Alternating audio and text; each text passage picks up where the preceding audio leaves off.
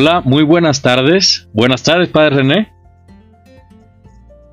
Hola, buenas tardes, René. Buenas tardes a todos. Pues después de una breve pausa obligada, pues aquí nos encontramos nuevamente eh, retomando esto que es Ecos Capitulares, un espacio donde damos a conocer los acontecimientos más recientes que se están viviendo allí en Nemi, Italia, en el vigésimo sexto capítulo general.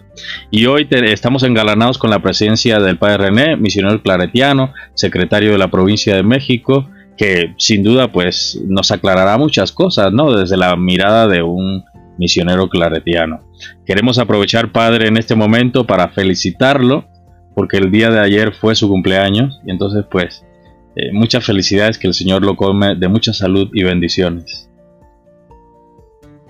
Sí, pues gracias Reindel, sí, cumplimos ya un año más, damos gracias, doy gracias a Dios por esta etapa y por también todas las felicitaciones, pasé un día, gracias a Dios, muy recordado. Y bueno, como dices, hoy, hoy me integro en este proyecto de, de hacer eco de lo que acontece en el vigésimo sexto capítulo. Vengo junto contigo, son los titulares, yo hoy vengo solamente a complementar el trabajo que ustedes hacen. Y sin duda que hoy se pone interesante, no, no precisamente por mi presencia, sino por la etapa que está transcurriendo en el capítulo. Está una etapa eh, de aterrizajes, de proyecciones, así que bueno, hay mucho, hay mucho que comentar sobre eso.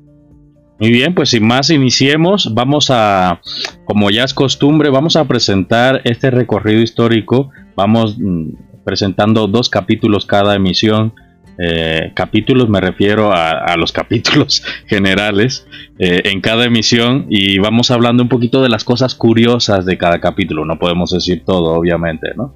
Entonces, padre, si nos gusta ilustrar eh, con esta parte. Sí, mira, voy a aprovechar la, aclaración que hace sobre capítulos y capítulos. es que realmente la, la historia de la congregación eh, es como ir haciendo un libro, ¿no? Y, cada etapa, cada, cada reunión, que vamos, ahora es cada seis años, pero en otro tiempo tuvo otra periodicidad, es justamente capítulos de este libro que, comprende la historia de la congregación. Así que bueno, yo creo que incluso en esta comparación que pareciera confundirnos, también, también nos da una idea de cómo es, ¿no? Eh, ya, ya Vego, eh, que ha estado a cargo de esta parte histórica, ha ido presentando 17 capítulos. Tengamos presente que son ya 26 capítulos, estamos en el vigésimo sexto, y hoy vamos a hacer un recorrido rápido sobre el 18, el 18 y 19. El capítulo 18 se realizó en 1973, en una época pues muy cercana al posconcilio.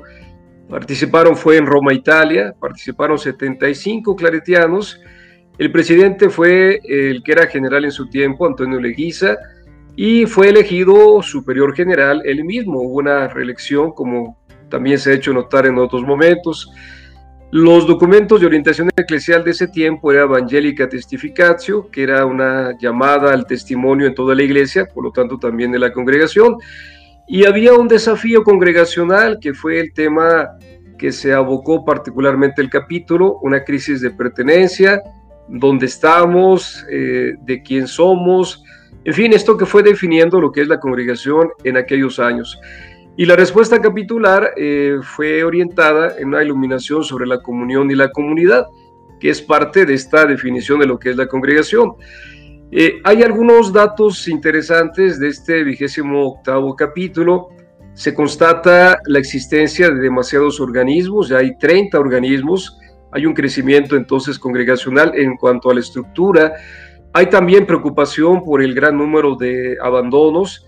Era justamente esta etapa posconciliar de los años 70 y se deroga oficialmente el Ordon Studiorum Generalis, que es el, vamos, es todo el vaciado de los de lo que hay que estudiar de cara a la, a la ordenación sacerdotal. Así que bueno, temas que estuvieron presentes durante ese décimo octavo capítulo. No sé si antes de, pasar al siguiente, Renel, eh, quieras hacer algún comentario sobre lo que en ese año se, se trató, en ese capítulo. Me sigo entonces. Eh, estamos eh, ahora en el décimo. Perdón, no, me escuchó. Siete. Eh, me, ah, resuena escuchando todo esto de, la temática o la problemática que cada capítulo aborda. Me resuena lo que está ocurriendo hoy, ¿no? Porque tenemos que hacer un paralelismo. porque se sigue. Yo creo que cada día hemos visto eh, como algunas problemáticas que se han tocado, pero hay, de manera general, hay una, como una problemática general en cada capítulo, también lo es en este, ¿no? Y, eso, es, eso va a crear un capítulo más de este libro que seguirá teniendo muchos más capítulos, ¿no? Totalmente. Sí, y como bien lo apuntas, eh, cada etapa, digo, seis años es, es un fragmento de la historia pero sí enmarca perfectamente etapas tanto de la vida eclesial como del mundo. Y había una problemática particular que, acontecía en torno a la iglesia, el tema del testimonio, el tema de una, vamos, de una reforma en donde estaba ya involucrada la iglesia, pero también cómo ir encontrando identidad en medio de aquello que acontecía. Y, y bueno, damos el salto al siguiente capítulo, el décimo noveno. Este se realiza en 1979, seis años después, también es en Roma, Italia. Hay 78, hay una coincidencia con el número actual, 78 claretianos que participan. Lo preside eh, el que era eh, general eh, al término del anterior, Antonio Leguiza, y durante, al término de ese capítulo se elige al primer latinoamericano, el padre Gustavo Alonso, que ya en paz descanse. La orientación eclesial en ese tiempo, en los años, en el año 79, al fin de la, de la década de los 70, era aquel documento de Paulo VI, Evangelii Nunciandi, la llamada la evangelización, donde se define justamente pues lo que la iglesia debe ser, ¿no? Está, existe, está enviada para evangelizar. Hay un desafío congregacional eh, y era esta crisis así llamada de misión, ¿qué es lo que tenemos que hacer, no? Mm, junto también a una tentación del activismo, cómo se define más concretamente la misión claretiana que hay que hacer, que hay que anunciar. Y ahí aparece un documento que hoy es emblemático, el MCH, así lo conocemos, Misión del Claretiano Hoy, que incluso hoy ha tenido eh, en el sexenio pasado el deseo de actualizarse, diríamos un, un segundo momento, una proyección de, de ese famoso documento que tuvo gran importancia en aquel eh, final de década, el MCH. Hay algunos datos que resaltar. Participan por primera vez en esta apertura que tienen los capítulos, por primera vez cuatro estudiantes, tanto de África, América, Asia y Europa. Esta apertura que va teniendo la propia estructura de los capítulos, bueno, se empieza a hacer sentir, pues hace, hace ya pues prácticamente 40 años, ¿no? También se concretan exigencias y opciones misioneras para el sexenio y sujetos preferenciales. Una de las partes importantes del MCH justamente hace hincapié en los sujetos preferenciales. Así que bueno, un capítulo emblemático. El padre Gustavo Alonso acompaña a la congregación todavía a partir de ahí dos sexenios. Pero bueno, ya lo platicará Bego cuando se incorpore el día de mañana. Pues qué interesante, padre, qué interesante conocer, lo, repito en cada programa, eh, conocer la historia, conocer el pasado, nos da como un faro de luz hacia dónde tenemos que caminar, ¿no? Eh, mirar hacia atrás no es solamente eh, algo nostálgico, un proceso nostálgico o de morriña, sino buscar la fuente primigenia, ese amor primero que nos da fuerza para seguir caminando, ¿no? Sí, sí, eh, de hecho, el último mensaje del general a propósito del 172 aniversario era justamente como beber del pozo, ¿no? Y beber del pozo es justo eso, hacer una retrospectiva a la historia y que esa historia que nos, que nos va definiendo, que nos va alimentando, pues proyecta en el futuro. Yo creo que justamente ahí se hace una, una correcta proyección de lo que la congregación quiere ser, ¿no? Y además que es interesantísimo a los apasionados de, la historia, eh, no es solamente pegar retazos, ¿no? Sino ni siquiera armar un rompecabezas, sino como ir reviviendo eh, pues ese, ese recorrido, ¿no? Ese recorrido que diríamos que, que, la congregación es como, es un ente vivo, conformado de muchas personas, y cada etapa vivida pues la va definiendo, ¿no? La va proyectando. Padre, ¿y no será que, por ejemplo, viendo hacia el pasado, hay capítulos que duraron muy poco tiempo, eh, hay un capítulo que duró un mes y así, ¿no? Este capítulo tiene una duración aproximada de un mes, ¿no? 15 días de, agosto y 15 de septiembre. Eh, ¿No será que es mucho tiempo? ¿Por qué digo esto? ¿Por qué digo esto? Porque ya van dos crónicas en las que alguien, parece que no es la misma persona, pero los cronistas hablan de un cierto tedio, de un, ¿cómo decir?, de una cierta impasum, creo que le llaman, eh, de esa sensación que muchos tienen de decir, no hay mucho que hacer ya, ¿no? Eh, no mira, no lo sé, yo creo que eh, a final de cuentas siempre habrá, sobre todo en, esta encomienda que tienen los capitulares, que es, como ya se dijo, recoger ¿no? todo el proceso previo, armarlo bien, y aparte, pues comenzar desde la parte espiritual que ya se ha narrado y se ha hecho eco en este, en este programa, y después ir y como paso por paso, sin apresuramientos, eh, la lección, como ya se dijo, se dedicaron prácticamente la mitad de una semana para este paso tan importante en, este capítulo y después que lo que venga que no sea producto del apresuramiento. A mí me parece que esas curvas que se dan en un recorrido que a veces pueden estar arriba, la emoción de la elección, puede hacer que sea esa, esa, esa tensión que se vive cuando estamos queriendo saber, ¿no? ¿Quién va a quedar? ¿Quiénes van a acompañar al que es general? Y después venga como ese, ese bajón pensando algo comentaba por ahí Bego en, otros, en otras emisiones, es como, como elegir ya el general y, vámonos, ya terminamos, ¿no? A lo mejor también se da esa especie de tensión y el impas que mencionaron me parece que en la sesión del, del jueves o del viernes, me parece que es un impas necesario, porque tienes que tomar una cierta pausa, ya tienes tu equipo, ya viene toda la parte protocolaria, viene la foto, pronto van a ir a ver al, al, al Papa en esta audiencia que concede la congregación en el casi cierre del capítulo. Entonces yo, yo creo que no es, no es tanto tiempo, de hecho comparativamente hablando, en la historia moderna, digamos, de los capítulos, eh, es un tiempo justo porque da, da oportunidad para estos distintos momentos o etapas, ¿no? Pero es normal que haya como esas curvitas en el recorrido, ¿no? Sí, bueno, pues ya entramos entonces en el tema de analizar eh, los días que tenemos pendiente. Eh, Hoy es lunes y vamos a, refrescar un poquito lo ocurrido el viernes y el sábado. Sabemos que los domingos, el día de ayer, es un día de descanso, un día que antiguamente salían a pasear, a conocer basílicas, pero que ahora por la cuestión del COVID pues están todos allí en este recinto, pero lo dedican igual para el sosiego, para el descanso, ¿no? Entonces vamos a, vamos a entrar de lleno a lo que es eh, lo ocurrido eh, tanto el viernes como el sábado, Padre. ¿Hay algo que quiera destacar de esos días?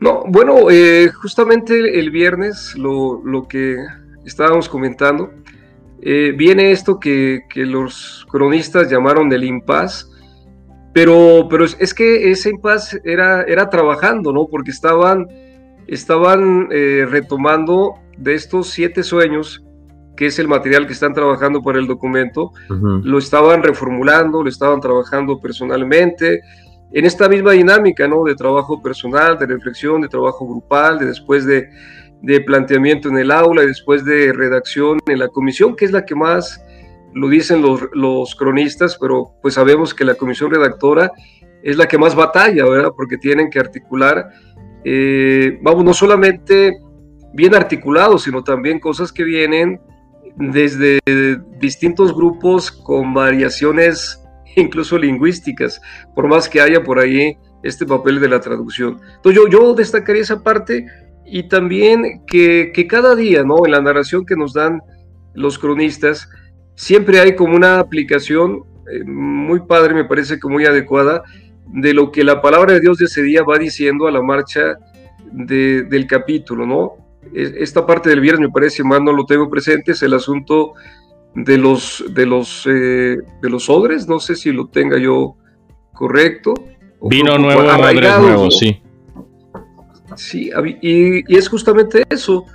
Eh, esta, esta congregación que quiere proyectarse nueva, abierta, audaz, ¿no? Por ahí nos, nos da esta sugerencia la palabra, pues requiere actitudes también nuevas, requiere apertura de parte de todos los claretianos. Muy bien, vimos, vemos que cada día hay un equipo que anima la celebración litúrgica. En el caso del viernes, eh, vivieron un rito Ciro-Malabar, que es un, es un rito de la Iglesia Oriental, de la Iglesia Católica Ciro-Malabar. Y, bueno, vimos por las fotos que hemos compartido y que han compartido ellos, eh, como los ornamentos incluso son como muy llamativos, ¿no? Eh, por tanto, le tocó eh, a la provincia de San Tomás y lo curioso fue que la celebración se dio en dos lenguas que fue el malayalam y el inglés, ¿no? Eh, y en cambio el, sábado la misa estuvo animada por la provincia de Colombia Oriental, Ecuador. Eh, hay que decir que el sábado, padre, habían dos hermanos que estaban contagiados en cuarentena y pues ya se pudieron incorporar, gracias a Dios, a la sala capitular, ¿no? Sí, y se completó así el, número de los capitulares, aunque estaban participando a través de, las conexiones virtuales, ¿no? aquí está la magia de las tecnologías que guardando la cuarentena, previniendo también los contagios, pero participando en lo, lo que más se podía. También hay por ahí la mención de que finalmente también se agrega eh, alguien de, del Congo, de la delegación, el superior de la delegación del Congo, Nemi de Jean Baptiste, Maquilandi, ¿no? Es decir, son tres claretianos que, suman ya el número total de los, de los capitulares. Entonces, van cerrando, digamos, las últimas semanas o la última semana y media, porque hay que decir que se tiene pensado por ahí terminar el día 12, pues prácticamente ya con el número total de los convocados. Muy bien. Muy bien, otra cosa también que, quisiera destacar es, eh, el sábado se tocó eh, una problemática que según está mm, golpeando un poquito a la congregación, que es la territorialidad. No entendí muy bien qué, qué significa esto como problemática, ¿no? ¿A qué se refiere con, el tema de la territorialidad? Que dice que incluso eh, en cuestiones de, de organización y de economía afectado. No entiendo a qué se refiere, padre, si nos gusta aclarar.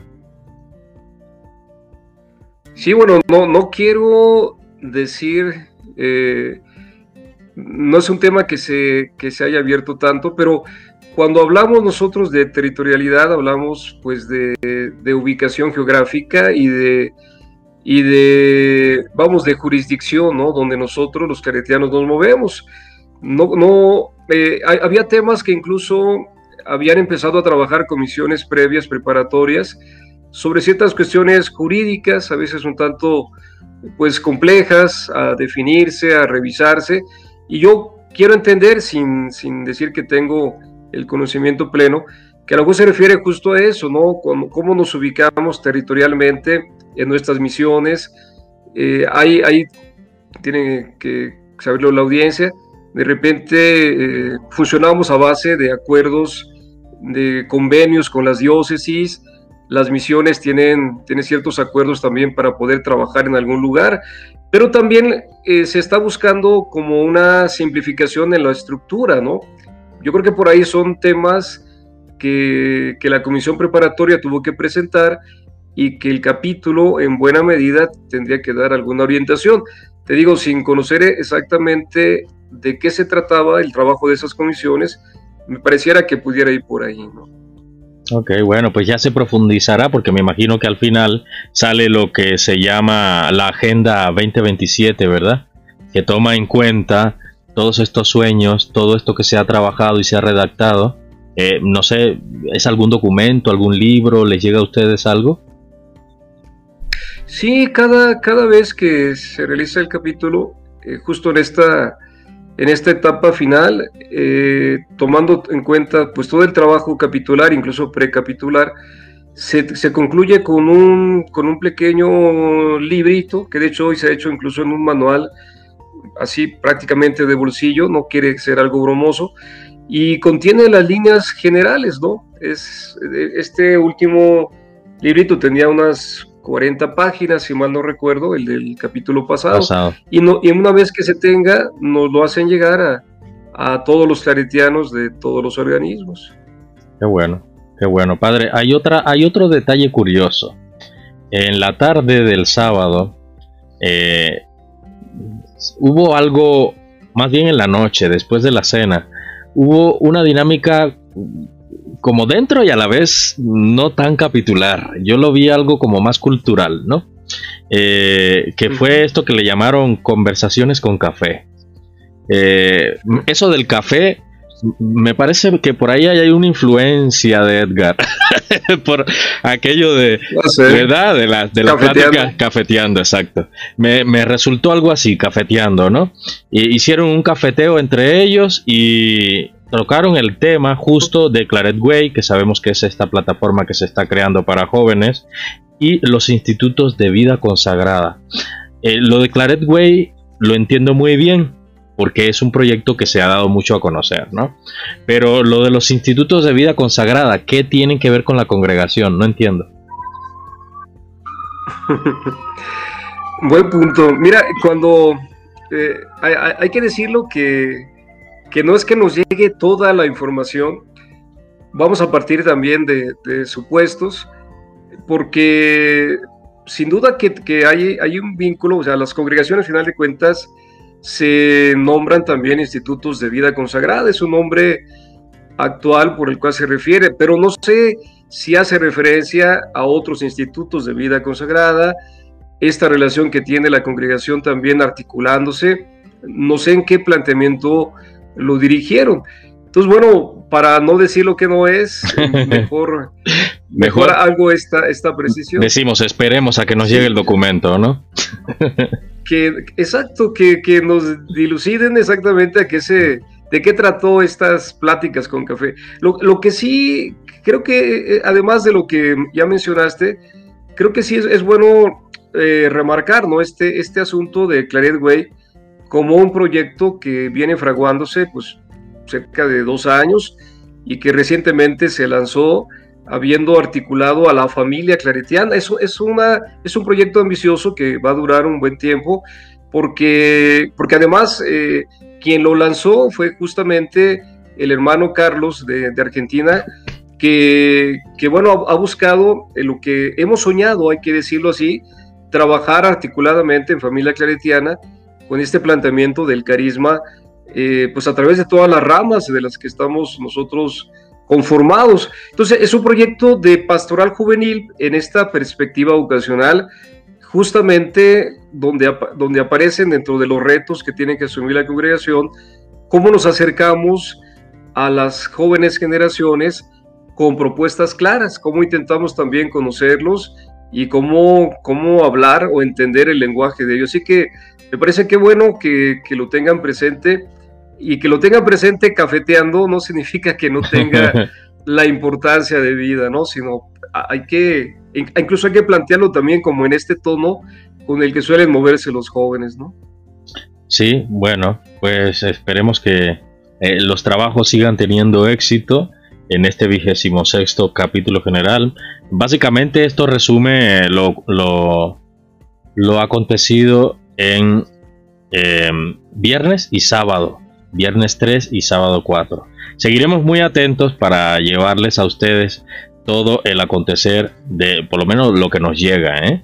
Eh, del, capítulo general y a ver si volvemos a colarnos en algún otro momento allí por los recintos capitulares, entrevistar a algún otro sacerdote, a lo mejor al superior, no sabemos. Eh, no prometemos nada, pero seguiremos ahí haciendo nuestro trabajo de paparazzis, ¿no? Sí, sí, de, hecho, eh, lo dices mm, curiosamente, nos estamos colando.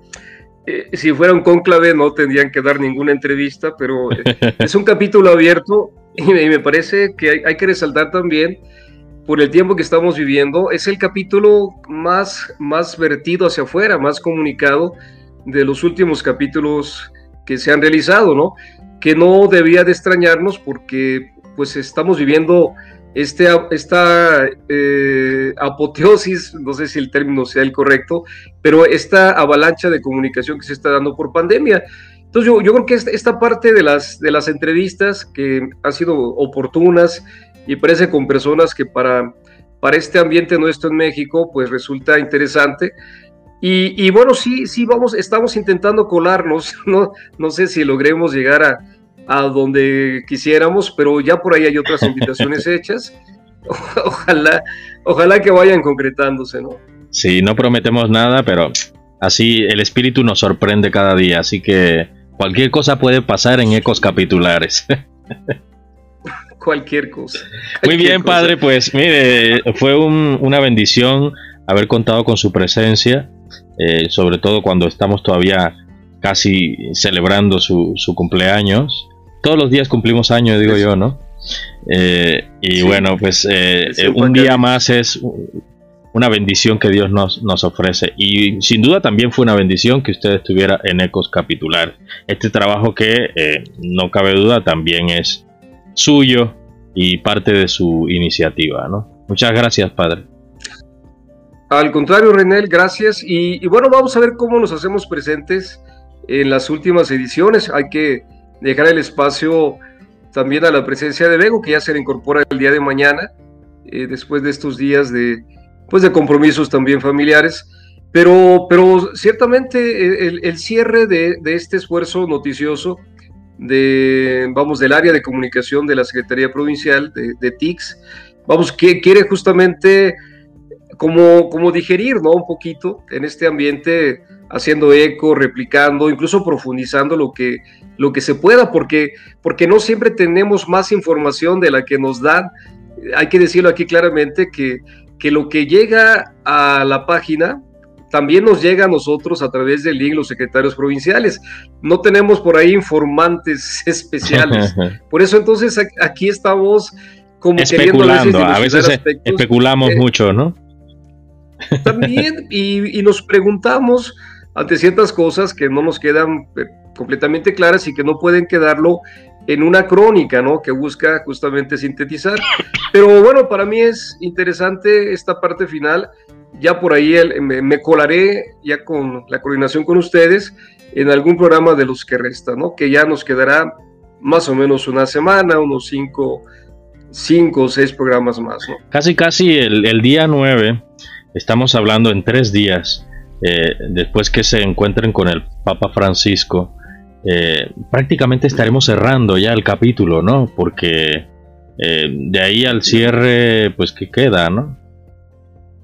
Sí, sí, de hecho, y, y sí, la, audiencia con el Papa tiene ese sabor de cierre, ¿no? Ya casi hay líneas generales de, de, lo que se está trabajando, de alguna manera entra en ese protocolo, ¿no? De, de entrevista con el Papa y el Papa en base a eso también dirige un mensaje. Yo creo que hoy estamos también ansiosos por saber qué, qué nos va a decir el Papa después de lo que nos dijo hace seis años. ¿no? Ojalá lo podamos tener en buen formato porque el de hace seis años estuvo un poquito eh, despixelado. Sí, bueno. Bueno, no, no, la tecnología no crecía tanto hace seis años. bueno, padre, pues se nos fue el tiempo. Gracias a ustedes que nos siguen, que nos acompañan, que nos ven o nos reven, que nos comparten, que nos escuchan a destiempo o en vivo. Gracias por acompañarnos. La cita es cada día a mediodía, hora del centro de México. Padre, hasta luego. Hasta luego, Reinel. Gracias.